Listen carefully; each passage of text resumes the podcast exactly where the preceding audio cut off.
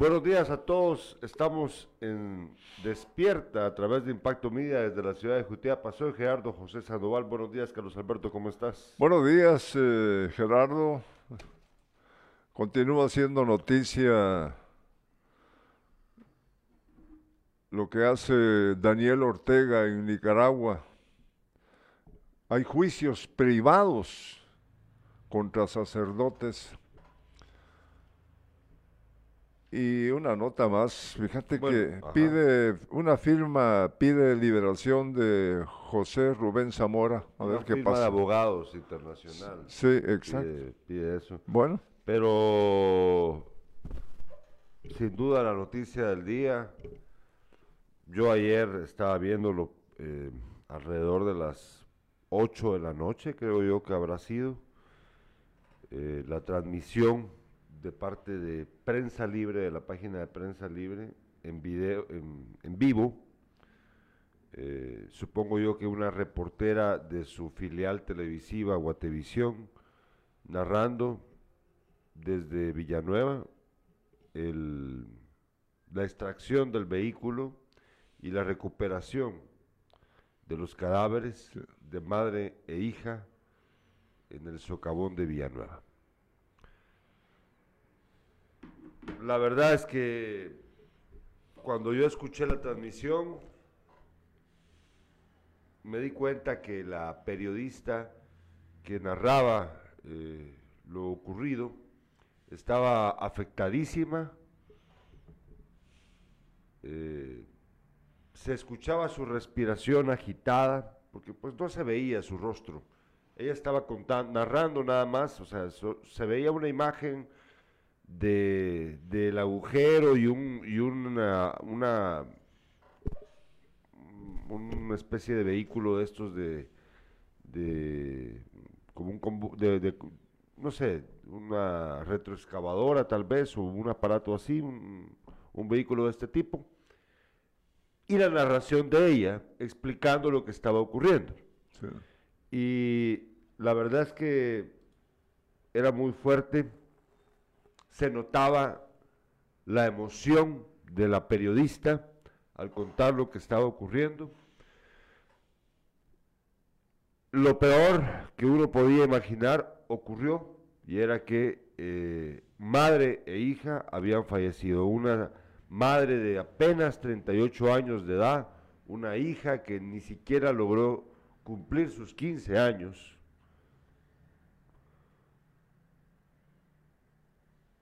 Entiendo yo, según lo que explican los medios de comunicación, que eh, estaban soterradas, tal y como lo habíamos estado especulando en estos días, cayó sobre ellas todo el material del agujero, toda la tierra, todo, todos los materiales que habían allí fueron a parar encima del vehículo donde ellas se encontraban y bueno, eh, no sé, no sé, eh, bien, pensando momentáneamente en la causa de su muerte, que me imagino que las autoridades luego nos lo van a explicar, espero yo, pues bueno, o habrán muerto con el impacto o habrán muerto asfixiadas por toda la tierra que les cayó encima. Fíjate que eh, estaba pensando, ¿por qué se salva el, esposo y padre a la vez? Eh, y, porque él abre su puerta. Sí. En cambio, ellas no, eh, tuvieron la oportunidad. No, tuvieron la oportunidad. Y yo me pongo a pensar que, qué momentos, eh, eh, no momentos, sino qué, qué, pasa en la vida de ese, de ese señor que perdió a su esposa y a su hija. Eh, y de, él no, no, ha aparecido, ¿no? Me refiero, no, no, no, no lo han entrevistado ni nada. Sí, claro ah, que sí. Claro que sí. Bueno, entonces, pues, qué difícil, qué tristeza realmente lo que ocurrió. Es es realmente horrible.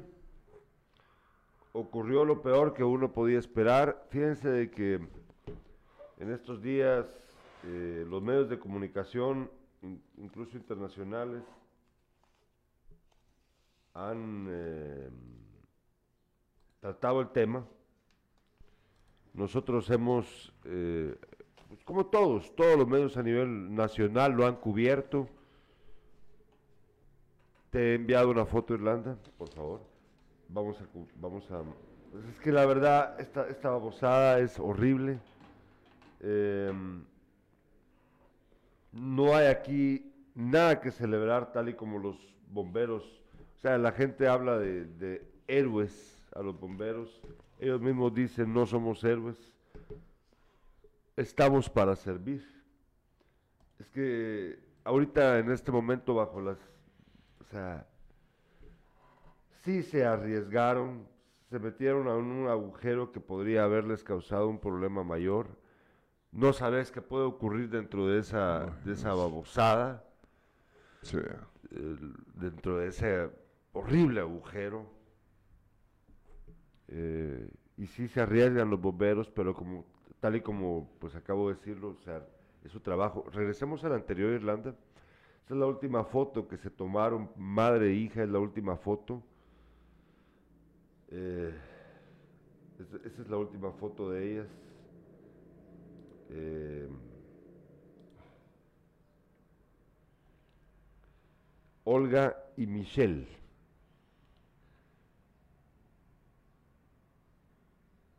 Ellas son, ellas son. Pudo haber sido nuestra madre, nuestra hermana, nuestra hija, nuestra sobrina, nuestra prima, nuestra amiga, nuestra abuela. Pudo haber sido cualquiera de esas personas. Pudo haber sido cualquiera. A ellos, a ellas les tocó esta tragedia horrible. Gente que se dedicaba a trabajar, a sacar el pan del día a día gracias a su esfuerzo. Entiendo yo que ellos, la familia era originaria, tengo entendido de, ah sí, San Cristóbal Totonicapán. Ellos venían de San Cristóbal Totonicapán, la familia, a trabajar, a trabajar.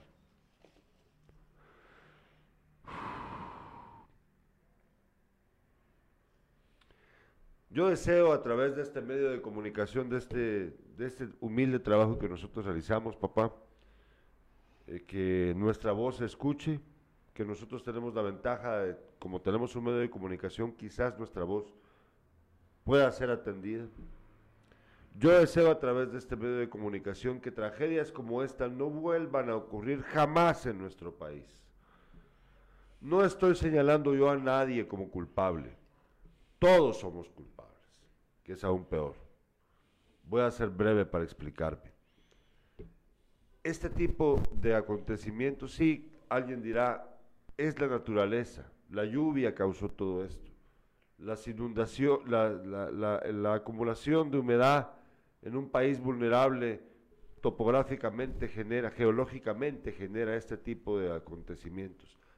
Es en parte verdad, no vamos a dudarlo, pero también hay una responsabilidad por parte de aquellos y aquellas que han a lo largo de los años construido obras y no han supervisado o no las han hecho con la calidad de vida. ¿Ustedes creen que hay otro país del mundo en el que esto sea común, como en Guatemala, donde a cada rato se hacen hoyos, papá? No, señoras y señores esto solo ocurre en Guatemala. Yo que soy periodista y que leo todo el tiempo, yo me paso leyendo noticias todos los días, todo el tiempo. Yo tengo, yo, no tienen ustedes idea, yo estoy suscrito a la gran mayoría de medios de comunicación mundiales, ¿sí?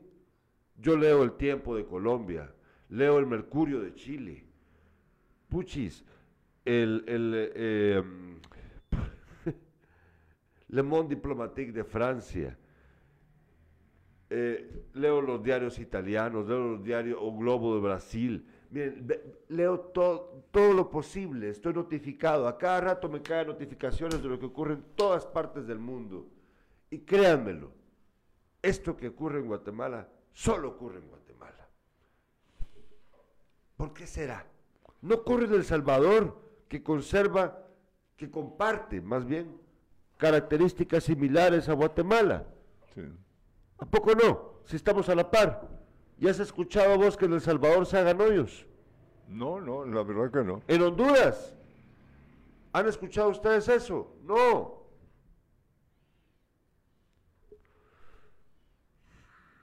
No podemos permitirnos una tragedia más de esta naturaleza. Ya no más. Ya no más alcaldes huevones. Ya no más alcaldes comprando cemento chino. Ya no más alcaldes que se hagan de la vista gorda. Ya no autoridades que anden dándonos a tol con el dedo. Ya no más. Ya no más gente que sea chupada por la tierra, por la negligencia, la estulticia, la huevonería y la ambición desmedida y el hueveo de esta gente. Porque aun cuando pareciera que no tiene relación, sí la tiene Carlos Alberto. ¿A poco no?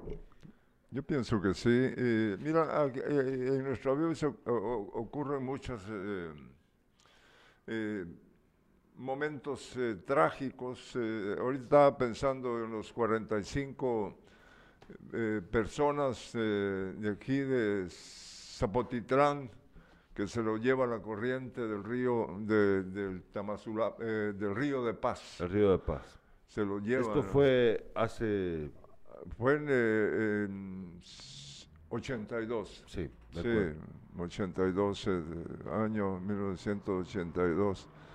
Fue realmente... Eh, y, eh, en ese caso ningún cadáver fue recuperado. Nadie, ninguno.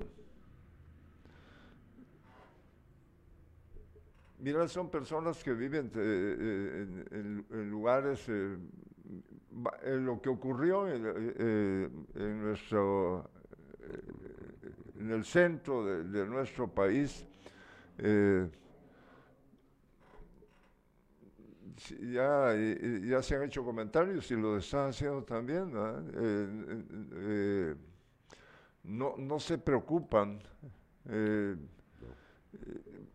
se preocupan de lo que está abajo. No, no se preocupan, no se preocupan del estado de los puentes, no tienen gente que se dedique a eso, tienen un montón de asesores. Las municipalidades, los ministerios, los diputados, todos tienen un cachimbasal de asesores, cobran un montón de pisto, pero no supervisan, no hacen, no asesoran, no cumplen con una labor importante, una labor eh, que justifique lo que ganan. Nada. Como lo conté con lo que pasó con el ex gobernador Armando Palma, lo, vuelvo a repetir rápido acá. Yo le pregunté al gobernador actual, Edwin Chiquito Lemus, si existe por parte del Ministerio de Comunicaciones una unidad que supervise la, el estado de los puentes. Él frente a mí como no lo sabía, pero Chiquito es así, Chiquito no te, no te anda con babosadas, Chiquito dijo, ahorita voy a llamar al del Ministerio de Comunicaciones, me dijo. Enfrente de usted lo voy a llamar, me dijo. Y lo puso en el speaker del teléfono, altavoz. Y llamó. Mire, aquí estoy a la par de un periodista que me está preguntando si hay una unidad que supervise el estado de los puentes. No, señor, no existe. Entonces, ¿qué, ¿quién chingados va a saber si un puente, sus cimientos están en mal estado o no? ¿Quién? ¿Quién? No hay nadie. Ah, pero dinero para asesores, dinero para la secretaria, el secretario de la secretaria, del secretario, para eso sí hay pistos. Para eso sí hay un montón de pistas. Entonces, miren, no se enojen aquellos que lo no, no lo tomen a mal. Yo no estoy señalando a un culpable. Insisto, todos somos culpables al permitir que estas cosas ocurran. ni una persona más debiese morir por esta situación, por este, por, porque los chupe la tierra. Nadie más debería morir, nadie más.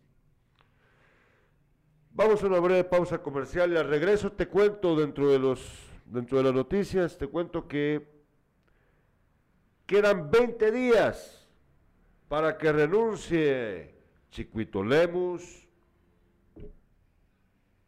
¿Quién más te gusta? Julio Palma. También 20 días para que renuncie Jaime Estrada y otras personas más. Ya voy a explicarme a qué se debe esto. Pero después de la breve pausa comercial, primero la revista de prensa.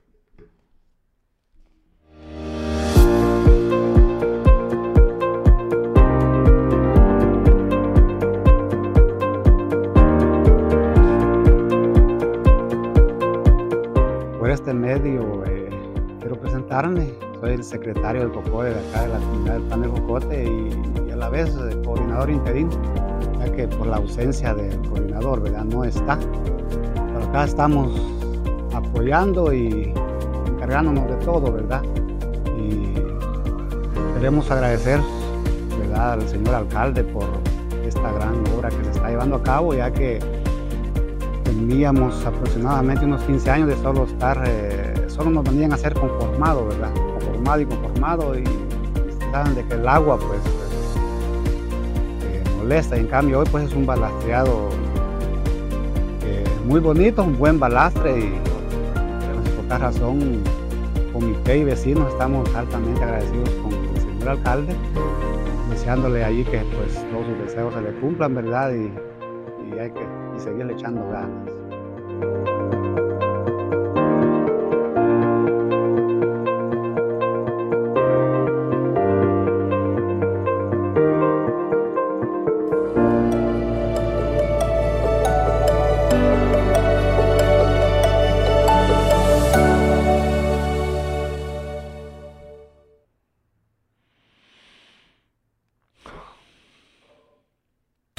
De prensa.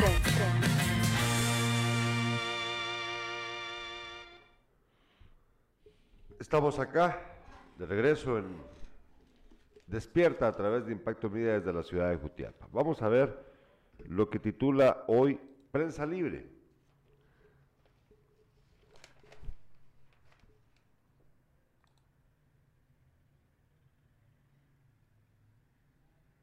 Prensa Libre titula el día de hoy.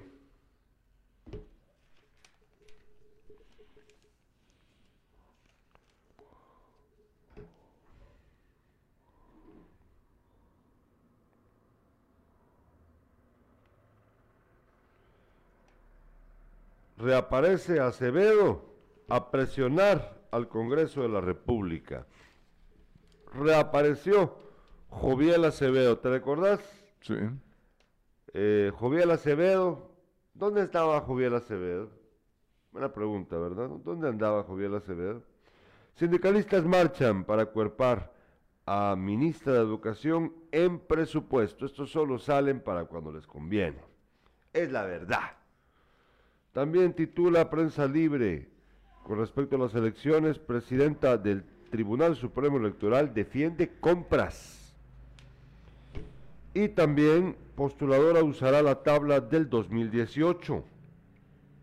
Esto con respecto a la elección de Contralor. Hay dos, dos fotos de portada el día de hoy en Prensa Libre. Una, la internacional, titula Ian deja muerte y daños en Florida. Ya vamos a hablar un poquito de eso más adelante. Y obviamente la foto más importante de la portada de Prensa Libre es en donde se observa a los bomberos, a los rescatistas en Villanueva. Encuentran a madre e hija en vehículo. Equipos de socorro y del ejército rescatan cuerpos después de varios días de búsqueda. Ahora vemos la portada del periódico. El periódico titula el día de hoy, Sala cierra caso contra abogado García Gudiel. El ex jefe de la FESI, no, perdón, el jefe de la FESI, Rafael Curruchiche, no se opondrá a la resolución que beneficia a Francisco García Gudiel, señalado por lavado de dinero. ¿Se recuerdan ustedes de este abogado? Este abogado que, entre otros defendidos, tuvo a, a Efraín Ríos Montt. Pues bueno, le dieron, ¿te recuerdas que cuando jugabas Monopolio había una tarjeta que tenía, de las tarjetitas que, había, una que te decía pase libre de la cárcel? Ah, pues le dieron una de esas para que salga, salga libre. Ay Dios, este país por la gran chucha, cómo dejan a gente así salir libre y a las personas que roban por comer, para comer, por ejemplo, te recordás que hubo un señor que aquí se robó una gallina y preso lo, lo, lo mantuvieron. Ah, estuvo casi un año. Sí, solo en este país pasan cosas como esta, ¿eh? Solo aquí, solo aquí, ya, ya es demasiado, en serio es suficiente. Vamos a ver qué más dice el periódico el día de hoy. El periódico también titula em, bueno, lo que ya se temía en la sección internacional, eh, en, la, sección económica, Estados Unidos confirma que vuelve a caer en recesión. Este tema lo han manejado, lo han estado discutiendo los gringos desde hace meses si están o no en recesión, pues efectivamente está en recesión y eso, estimados amigos y amigas, nos afecta a todos, a todos en el mundo. En la sección internacional, Florida devastada por el huracán Ian. Bueno, y ahora vemos la portada de La Hora. La Hora titula el día de hoy, es urgente hacer una revisión de la infraestructura de Guatemala dice el presidente del Colegio de Ingenieros. Oí lo que acaba de, lo voy a repetir. El presidente del Colegio de Ingenieros dice que es urgente hacer una revisión de la infraestructura de todo el país. Lo que acabo de mencionarte, ¿no? Pero ¿quién, la va a super, ¿quién va a hacer esa revisión, papá? Pues ojalá que el Colegio de Ingenieros lo haga, porque definitivamente no hay institución válida en Guatemala estatal que lo haga. Bueno, también titula La Hora, García Gudiel logra su propósito y cierran caso en su contra. Libre, libre, libre se va. Mientras que los jueces y fiscales que han luchado por nuestro país están, se, tuvieron que ir a Estados Unidos, porque si no los iban a perseguir penalmente de forma injusta acá, pues García Gudiel, Orondo, libre titula también la hora esto con respecto a Valdizón. Mira, escucha esto que dice Juan Francisco Sandoval, desde allá, desde Estados Unidos, el exfiscal de la FESI. Él dice, hay sustento para procesar a Valdizón por caso Odebrecht. Se puede. Y por último, la foto de portada de la hora, Magisterio de Joviel Acevedo, sale en favor del presupuesto 2023 que lidera Yamatei. Bueno, este es... Este Fíjate que el, Mineduc solicitó 22.247 millones, eh, un aumento de más de 1.600 millones eh, comparado con este año. Mientras se efectuaba la reunión, decenas de maestros se manifestaban para ejercer presión. Estuvieron eh, frente al, al Congreso. Dice, las autoridades de educación argumentaron a la comisión que necesitan 420 millones para un ajuste salarial del 3% y 133.540, ah, para 133.545 empleados del magisterio. Miren, es una cantidad de dinero. Eh, el dirigente sindical Joviel Acevedo ingresó a la Comisión de Finanzas donde se celebraba la audiencia pública del presupuesto, por lo que el diputado eh, Lázaro Zamora cuestionó su presencia y en respuesta el jefe de Vamos, Roberto Calderón, justificó que estaban en su derecho de estar presentes en la reunión. Eh, ¿Cuánto tiempo? ¿Varios meses que no daba la cara? No. Sí. No. Sí, eh, No, no, a él no le preocupa que los niños no reciban educación de calidad, a él no le preocupa que, eh, pues bueno, no sé, ¿qué te gusta a vos? La, la infraestructura de las escuelas sufra porque hay muchas municipalidades que no cuentan con agua, etcétera. No, pues a él no le preocupa. A él lo que le preocupa es la plata, el presupuesto. ¿Por qué será? Yo he escuchado muchos comentarios de amigos maestros y maestras que reconocen la labor de Joviel Acevedo. Dicen que sí, él hace cosas buenas. Pues, un buen líder. No sé. ¿Será un buen líder aquel que solo sale cuando se trata de plata? Ah, pues. Pregunto yo, pre- pregun- pregúntome yo. ¿Será ese un buen líder? ¿Será ese un buen líder cuando sabemos que durante la pandemia la educación guatemalteca, que ya era muy deficiente, bajó aún más de calidad?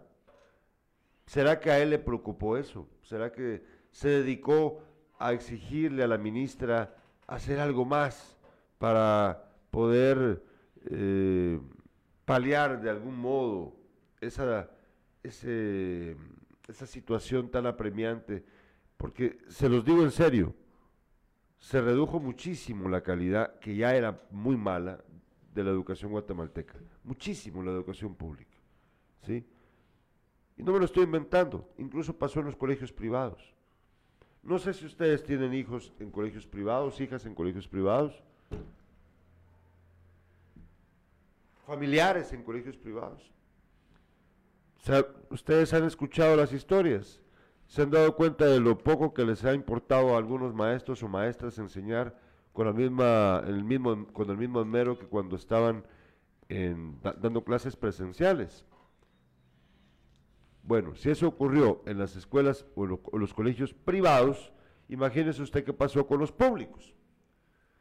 Y no me digan que no es verdad. Salió Javier Acevedo para decir algo al respecto. No.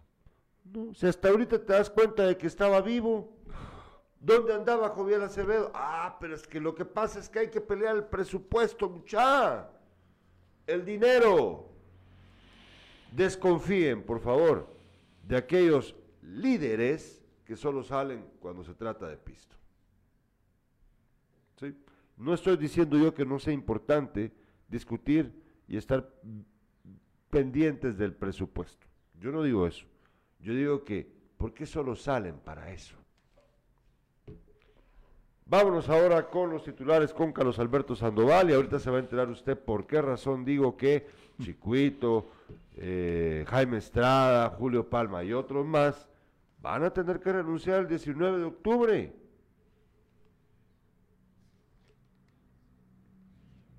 Las 3 de impacto. ¿Qué tenés por ahí? Fíjate que eh, eh, eh, noticias de nuestro departamento, eh, pues ha- hay una nada más. esto ocurre en Jalpatagua. torrenciales lluvias han provocado inundaciones de la municipalidad. da el apoyo humanitario. esa es la- esa es la nota. Las torrenciales lluvias que han caído en el departamento, principalmente en, Jalpatagua, han ocasionado estragos en la aldea Tierra Blanca, en donde vecinos han sufrido inundaciones y los caminos han sido dañados. Al respecto, la municipalidad brindó de inmediato apoyo humanitario y las cuadrillas municipales, ayudadas con maquinaria, empezaron a remover los escombros y habilitar la carretera que tenía daños. Asimismo, los bomberos municipales departamentales procedieron a verificar las áreas de riesgo y brindar el apoyo necesario a quienes eh, quisieron evacuar sus hogares. El alcalde Gustavo Recinos dijo que habilitarán albergues y velarán por los caminos.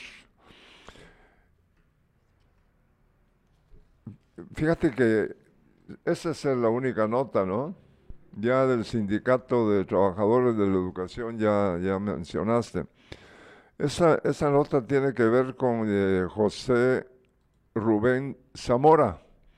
El periodista guatemalteco José Rubén Zamora Marroquín debe ser liberado inmediatamente de la prisión preventiva injustificada, escribió en un comunicado la Comisión Interamericana de Derechos Humanos, un grupo de abogados internacionales pro bono organizado por el Ban Center Internacional, o sea, el Centro Bans eh, para la Justicia Internacional.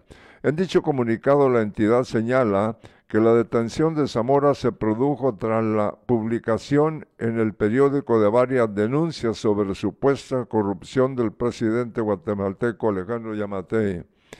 En el documento mencionan los abogados que la petición califica la prisión preventiva como una persecución política y un ataque a la libertad de prensa de los periodistas del periódico y de toda la prensa nacional e internacional, por lo cual solicitan la inmediata libertad, de Zamora. La petición indica que las decisiones judiciales carecen de un análisis de la posibilidad de establecer medidas alternativas como el arresto domiciliario o la prohibición de comunicarse con sus empleados o de visitar las instalaciones del medio que Zamora presidía. El caso del señor Zamora es un ejemplo del uso que hace Guatemala de las medidas punitivas para intimidar el trabajo periodístico, agrega el comunicado. Fíjate que otra nota, es, eh, eh, esto de Nicaragua todos los días eh, hay algo que informar. Denuncian juicios privados de Ortega contra sacerdotes.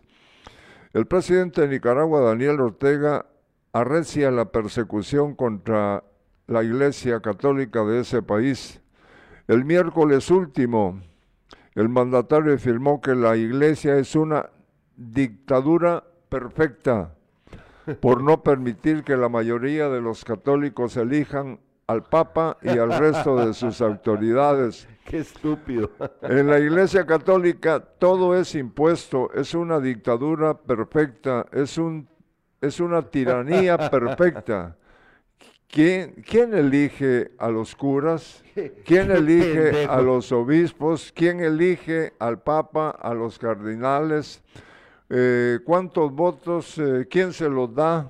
Cuestionó el mandatario en medio de las tensas relaciones que su gobierno tiene con esa institución. El obispo auxiliar. es que nosotros tenemos un presidente. pero no, tenemos tan pura mierda como ese. es que, es que este, este se pasa. Fíjate que dice. Eh, el obispo auxiliar de Managua, Silvio Báez, que se encuentra exiliado en Estados Unidos, cuestionó en Twitter las, las lecciones de democracia de Ortega, quien gobierna desde el 2007 tras reelecciones sucesivas en tanto, la dictadura de Ortega es señalada por organizaciones civiles de celebrar juicios privados contra sacerdotes y seminaristas sin que se conozcan los cargos por los que han sido acusados ni cómo va su proceso. El Ministerio Público de Nicaragua acusó al sacerdote Óscar Danilo Benavides Dávila, el quinto presbítero, en ser eh, querellado este mes sin precisar el delito que se le imputa, informaron fuentes judiciales. En tanto, el gobierno también le negó el reingreso al país al sacerdote nicaragüense Guillermo Blandón, quien regresaba de Israel hacia su parroquia. Una dictadura perfecta, la Iglesia Católica, una dictadura que no construye nada, que no hace obras, bueno, sí hace, por supuesto, pero no, eh, una dictadura que, o sea, por favor, el Vaticano gobierna en Roma y sí tiene mucho poder, es verdad, gobierna en, en el Estado del Vaticano, quiero decir. Y sí tiene mucho poder, sin duda, pero no es un país, realmente. No es una democracia tampoco. no lo es. No es un gobierno más allá de las fronteras del Estado Vaticano, pero tiene sus propias reglas, ¿sí? No es lo mismo. Qué, qué divertido Ortega ha estar. Yo no sé si Ortega piensa más allá de su nariz alguna vez, alguna vez ha tenido ideales reales o simplemente todo el tiempo se la pasó fantaseando con hacer, hacerse millonario desde que fue guerrillero. Le mintió a Sergio Ramírez, que fue su vicepresidente en la época, en su primera época como en el gobierno sandinista, y le mintió a todos los demás. Realmente siempre fue un sinvergüenza más, un ladronzuelo. ¿Cómo se le ocurre comparar y decir que el Vaticano es una dictadura, que la Iglesia Católica es una dictadura? ¿Dictadura sobre quién? Por favor, qué, qué estupidez de verdad. Que- Pobres los nicaragüenses, Sí, eh, pobres, eh, pobres. La verdad que sí. Y, y no reaccionan. ¿Por qué? Porque van a terminar presos. Bueno, entonces sí reaccionan. Sí, por eso. miedo. O sea, claro, tienen miedo. Y- ¿Qué pueden hacer? pues? Ya no estamos para andar con miedo. Lástima, Sí, sí. lástima, lástima que somos tan humanos. Y sí, sí nos da miedo. Qué terrible, ¿no? Bueno. es- Fíjate que decime. esta, esta nota tiene que ver con las lluvias eh, que aumentan el riesgo de colapso en las rutas y dentro de estas rutas alternas está eh, por Jutiapa a la carretera hacia El Salvador. Bueno, eh, nos escriben nuestros espectadores, nos dice Juan Carlos Salazar, buenos días, don Beto Gerardo, desde ya pasen un buen fin de semana, Gerardo, te voy a llamar. Mira, Chino, si me vas a llamar, llámame el número de WhatsApp, porque si me llamas a Messenger no te voy a poder contestar, puesto que mi teléfono tiene un defecto y no, no me entran las llamadas de Messenger. Entonces, eh, puedes llamar al 4721-8373, ahí puedes llamarme, registrarlo, y ahí puedes llamarme vía WhatsApp. Más fácil, más tardecito. Bueno, eh, nos dice Manuel Antonio Aguilar Samayoa, buenos días. Bueno, buenas amigos, Carlos Alberto y Gerardo, presente para apreciar su paquete informativo. Pues, ¿cómo así paquete informativo? No muy. Pero bueno, eh, tengo dos notas más. La primera, antes de hablar acerca del tema que te decía de que por qué tienen que renunciar Chicuito y otros funcionarios. Bueno, Irlanda, ayúdame, porfa. Aquí tengo esta onda, la, esta, eh, la foto de la, de la carta esta, de este, de este comunicado. Eso primero vamos a ver. Esto es preocupante, papá. Fíjate de que, eh, la verdad, bastante preocupante. Habrán bloqueos y toma, ahí, ahí ven ustedes el comunicado, una, una carta que envió eh, que enviaron los representantes de los militares, ex militares, ex soldados, a la gobernación, al gobernador departamental, dice, el señor gobernador departamental, pero yo me imagino que es el gobernador departamental de la del departamento de Guatemala, ¿sí? Ahí dice que porque no se ha cumplido con las exigencias de eh, la iniciativa de ley de compensación económica por la prestación de servicio militar durante el enfrentamiento armado interno, como no se les ha cumplido, oí lo que van a hacer. Van a tomar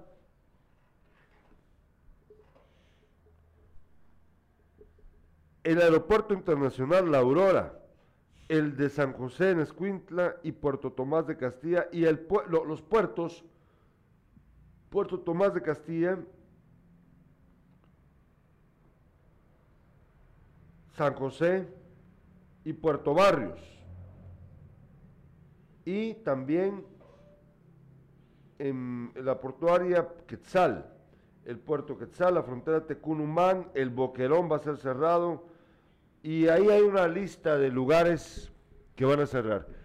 Mira, ni Codeca, ni los, ni los del magisterio, ni los salubristas, nadie ha tomado el aeropuerto, los aeropuertos, ni los puertos. Pero esos están amenazando con hacerlo. Es una locura. No, y, pero eh, los guatemaltecos no estamos de, ac- de acuerdo con que le- le den plata a estos. eh, Los únicos que están de acuerdo son ellos, sí, los mismos soldados y los familiares de los soldados. ¿Cómo no van a estar de acuerdo si están pidiendo 120 mil quetzales? Una locura. Tenga cuidado usted. Ahora veamos la siguiente imagen, Irlanda, porfa. La de el, comunicado del Ministerio de Comunicaciones con respecto al cierre de la carretera a El Salvador.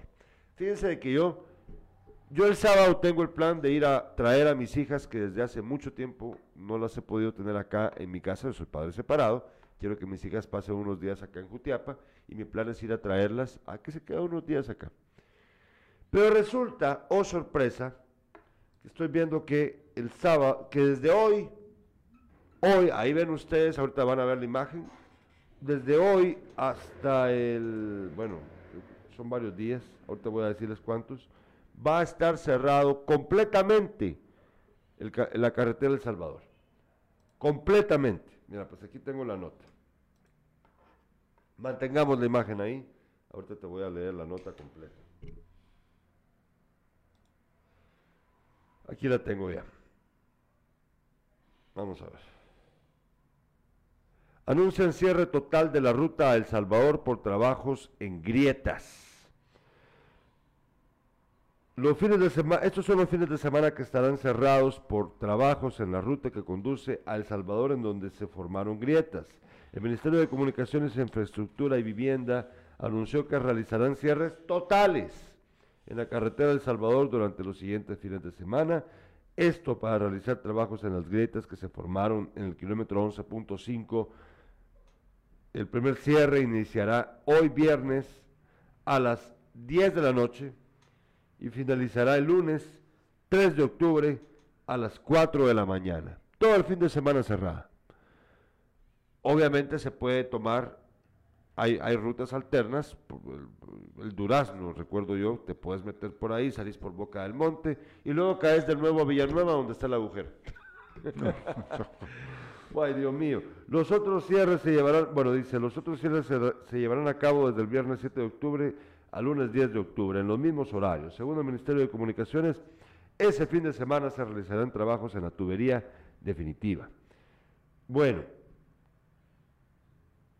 ¿hay formas de llegar a la capital para los que venimos de esta parte del país? Sí, pues como acabo de decirte, pues hay un par de rutas que yo conozco más o menos que puedes tomar. Mientras tanto, pues la gente que, vive ahí, pues se la llevó la chingada, porque seguramente van a toparse con un tráfico intensísimo. Bueno, ahora sí, ¿querés saber por qué tienen que renunciar, papá? ¿Querés saber por qué tienen que renunciar Chicuito, Julio Palma, Jaime Estrada? Porque eh, van a participar en el evento electoral, pues. Ah, pues claro, por eso tienen que Sí. renunciar, claro, claro. Pero ¿por qué? El, bueno, el 19 de octubre podemos ver la, la siguiente imagen, la, bueno, te voy a decir, Landa, la de, la primera que te envié, donde dice TSE define el cronograma. Bueno. Vean, ahí aparece el cronograma, ahorita lo vamos a ver, de las elecciones, de las próximas elecciones del 2023. La primera fecha, ahí aparece, mira, 19 de octubre, deben renunciar los funcionarios que busquen un cargo de elección. ¿Quiénes no deben renunciar? O sea, ¿quiénes no, no, no necesitan renunciar? Pues el alcalde, los concejales de cualquier municipalidad. Ellos pueden seguir, no tienen que renunciar al cargo, no tendría sentido. Pero gobernador tiene que renunciar. ¿Sí? Y en el caso de Jutiapa, pues como ahí, por ahí suena, por ahí suena el nombre, dicen que el ingeniero Julio Palma, eh, actual delegado de Conred en en- aquí en Jutiapa, quiere ser candidato, creo que alcalde, según lo que me han dicho mis fuentes. Pues tiene que renunciar Julito Palma. Jaime Estrada, También. exalcalde, direc- director regional del Infom desde hace buen tiempo, quiere, parece ser quiere ser de nuevo candidato a alcalde. Que yo yo, se- yo le recomiendo a Jaime Estrada que ya no le rasque, hombre. Pero bueno, que ahí hem- hemos andado Eh, platicando. Es, es su gusto. Llega al restaurante de mi hermana a platicar con mi primo Fernando, nos saludamos, platicamos un ratito. De hecho, lo quiero entrevistar para que venga a contarme, ya dentro de pocos días va a venir acá para contarnos la labor que hace el Infom, porque yo tengo muchas dudas acerca de eso y vamos a platicar de eso sin casacas. Pero quiere, posiblemente, como dijiste, es su gusto. Sí, es su gusto. Es su gusto, ¿verdad? Sí, Bueno, es su pisto que hace, lo gasta. cual- cualquier candidato es su gusto y Sí, pero Y ya no debería, es que ya está muy difícil, hombre. Pero bueno, cada quien con su rollo. Pues bueno, si quiere, tendrá que renunciar. Ayer estaba platicando por la noche, poneme atención, sí. con Henry Morales, delegado del Tribunal Supremo Electoral, del Registro de Ciudadanos, perdón, acá en Jutiapa. Le pregunté acerca de este tema. Entonces me dijo él, mira, ¿cómo, cómo, cómo explican los funcionarios las cosas? Me dijo, sí, ellos tienen que renunciar. Deberían renunciar. Pero eso no les impide participar, me dijo. Ah, ¿cómo así? Le dije.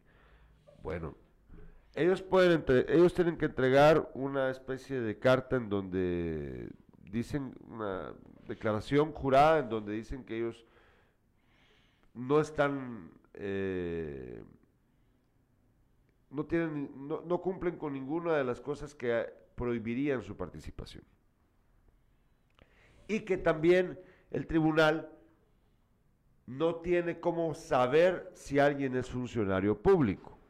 Fíjate, esas son pajas, pero bueno.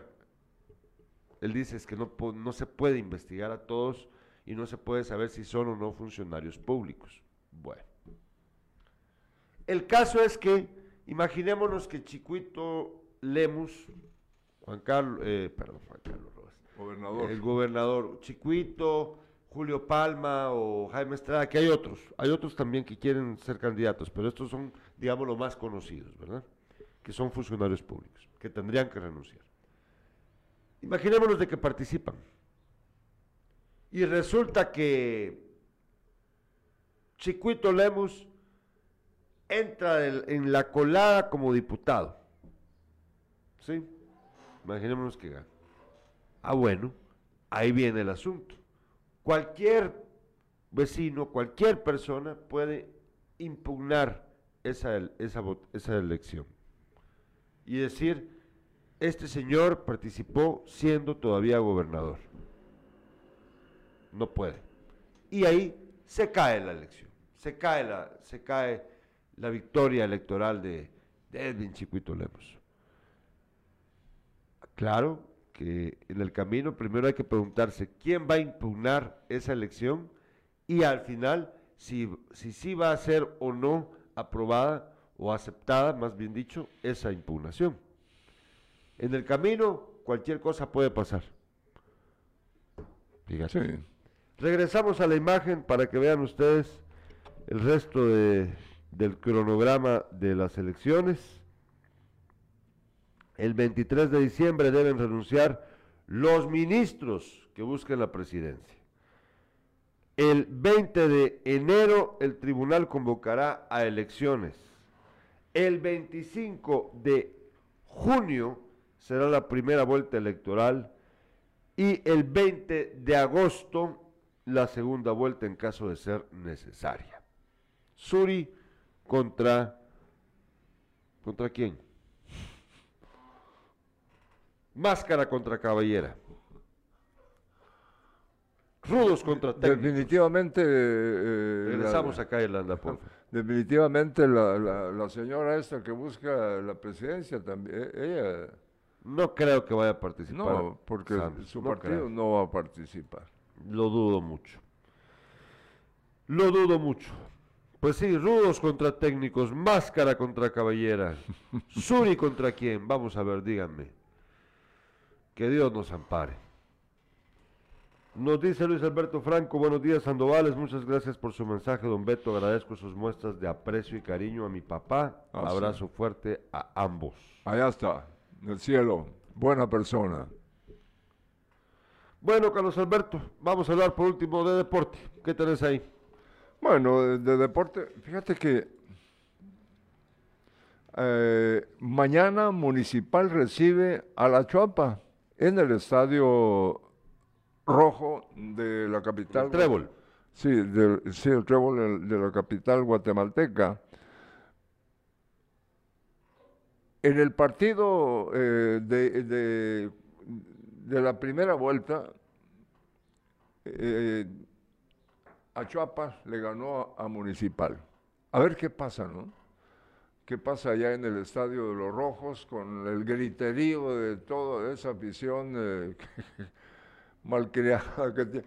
Fíjate que hay, un día de esto me, voy a, a tomar el derecho de hablarle a un señor que dirige eh, la banda, que eh, ap- apoya durante todo el partido a, a la Chuapa. Eh, siento yo que, eh, que eso está, eh, está bien, pero no al final o a veces eh, el- terminando el primer tiempo, eh, el señor se dedica a, a insultarse con, a insultar a, los que jugadores, no tanto, sino que eh, personas que, que están dentro del equipo, eh, de cualquier equipo, ¿no? Y eh, se, se oye muy... eh, no, No es llegue- a- no es lo correcto. no lleguemos a ese, no lleguen Es a vulgar. eh, sí, vulgar. Y está ofendiendo a la y la gente no va es- eso es una estupidez, papá. ¿Por qué ofender a la gente? Sí. Si vos llegas a ver un partido de fútbol, Pero hombre, mira, yo, yo vi un señor, eh, uno de, de- del, del equipo este último, que perdió ahí, eh, eh, lo insultaban como... al de Santa Lucía. Sí, lo insultaban como, como, como quisiera. Si, si él no es jugador, aunque eh, tampoco deben insultar a los jugadores. No, no debe insultar a Eh, nadie. Si es sí. un- es, es- es un, estamos viendo un partido de fútbol.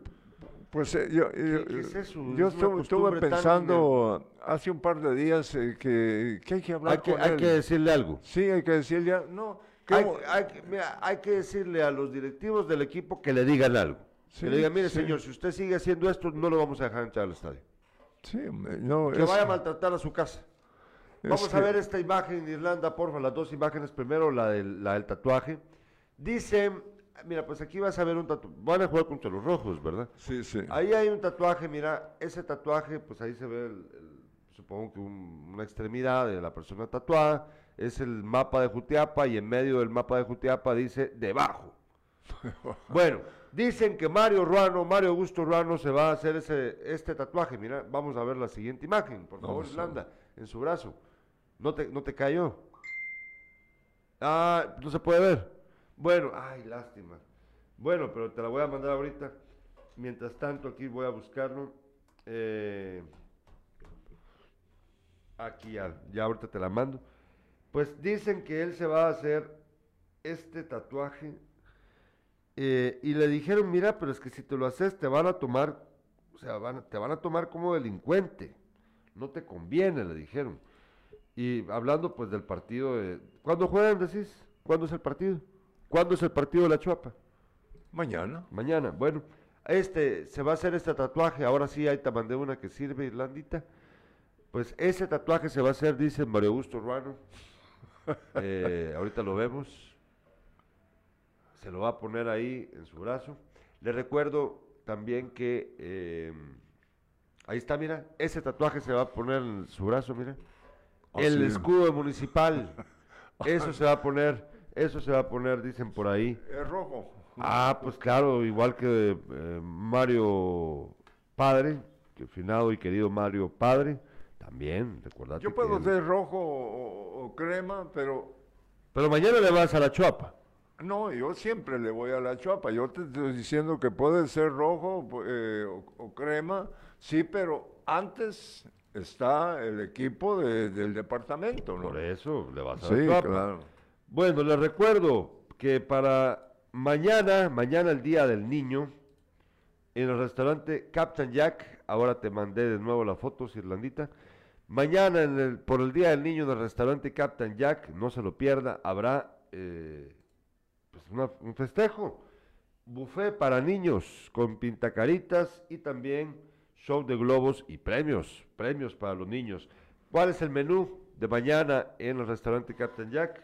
Para los niños, en el menú, en el menú, en el buffet, habrán hamburguesas, pizzas, papitas fritas, nachos con carne y queso, poporopos, helado, chocolates y bebidas. Ahí vamos, ahora vemos el menú, ahorita sí es que se nos, se nos, no, ese no, el otro, la otra imagen. Esa, esa, ahí ven ustedes, les repito, hamburguesas, pizzas, papitas fritas, nachos con carne y queso, poporopos, helado, chocolates y bebidas. Mañana, mañana a partir de las 12.30 del mediodía, podrán llevar a sus niños y niñas a disfrutar de este buffet. Y el domingo el restaurante Captain Jack, ahora sí la siguiente, el buffet de la, del desayuno, el buffet de desayuno. Fíjate que hay novedades en el buffet. Habrán dentro de las novedades, de una vez, ahí pueden ver ustedes el resto del menú, pero les cuento cuáles son las novedades. Mañana, el domingo habrá yuca con chicharrón, garnachas y el flan antigüeño. El flan antigüeño yo les recomiendo que lo prueben, es una delicia. Bueno, ahí tienen ustedes, esto va a pasar ya el domingo. Nosotros les agradecemos su sintonía. falta todavía, mira, ese tatuaje es, es, el del gato cisneros, dice. Ah, vaya. ¿Y vos qué te vas a hacer, Gerardo? Dice... No, yo no, yo no me... No, los tatuajes me gustan, pero a mí me dan miedo las agujas, así que no, no me tatuaré nunca. Bueno, eh, eh, eh, espérate. la selección sub-17 de Guatemala enfrentará a México, Panamá y Curazao en la fase de grupos del premundial del próximo año. Eh, los primeros dos lugares se clasifican a octavos de final. Así que eh, Guatemala está en el grupo E con México, Panamá, Guatemala y Curazao. Muy, muy difícil. Eh, ahí. Bueno, en cuanto a la programación futbolera para el fin de semana, Mañana sábado municipal eh, con Achuapa a las 3 de la tarde en la capital guatemalteca. Misco recibe a Malacateco a las 6 de la tarde. Xelajú a Antigua. Este partido se, han estado anunciando. Eh, son los equipos que están en buena posición en la tabla. Xelajú ante Antigua. Hay que recordar que... Eh, el Achuapa eh, venció a, los de Xelajú. El domingo, Guastatoya con comunicaciones, Santa Lucía Cots con Iztapa y Sinabajul ante el Cobán Imperial. Bueno, les agradecemos mucho su sintonía durante estos días. Gracias, en serio, gracias. Nos vemos próximo lunes. Gracias Irlanda Valdés. Ojalá que podamos sacar el sin casacas de hoy, que los muchachos no me contestan, pero si sí lo tenemos, voy, vamos a hablar con César Leiva, Manolo Colocho, Bute Calderón acerca del Día del Niño. Vamos a hablar acerca de nuestra niñez. Vamos a hablar de cuando le pegaban a Bute un montón de camorras y todavía se la siguen pegando. Hoy no se lo pierdan, 5 de la tarde. Nos vemos, gracias.